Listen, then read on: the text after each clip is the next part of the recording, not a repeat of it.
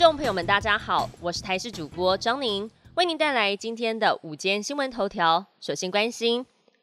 今天各地天气是多云到晴，不过清晨气温还是偏低。气象署针对了四个县市发布低温特报，本岛各县市平地最低温出现在新竹县的峨眉乡，只有九点二度。白天开始各地回暖，高温可以达到二十三度以上，只有东半部会有零星降雨的情况发生。不过今天晚上将会有一波东北季风增强。因此，到了明天，桃园以北、东部地区都会下雨，而且北部整天气温降到十五到十八度。下周一则是有华南云雨区东移的影响，北部东半部依然是有雨的天气形态，而且中部平地、山区都会有雨势。而在各地温度落在了十五到二十三度之间。下周一还有下周二，要是温度配合，在三千五百公尺以上的高山都有降雪机会。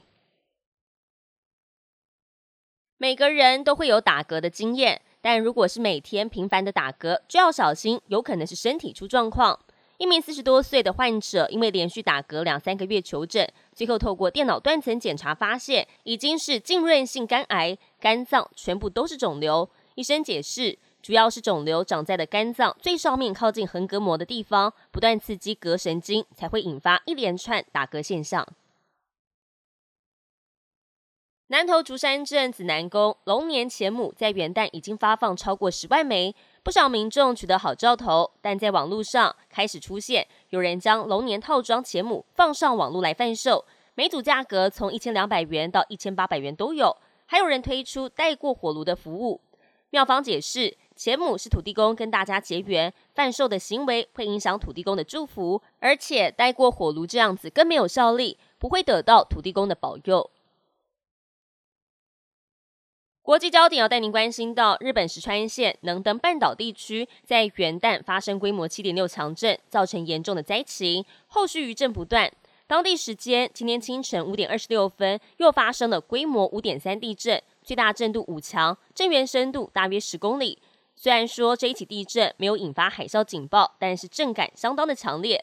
石川县政府也公布，目前已经增加到九十八人罹难。并且提供了两百二十二名失踪者的姓名还有年龄，大多数都是以轮岛市、株洲市的居民为主，年龄介于十三到九十岁之间。也呼吁民众，要是有任何的消息，都可以向当局回报。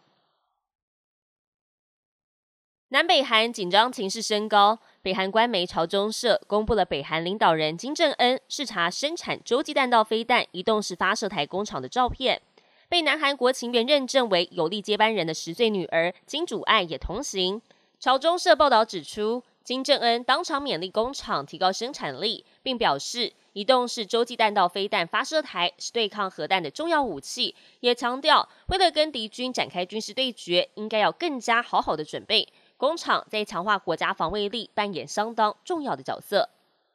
本节新闻由台视新闻制作，感谢您的收听。更多新闻内容，请持续锁定台视新闻与台视 YouTube 频道。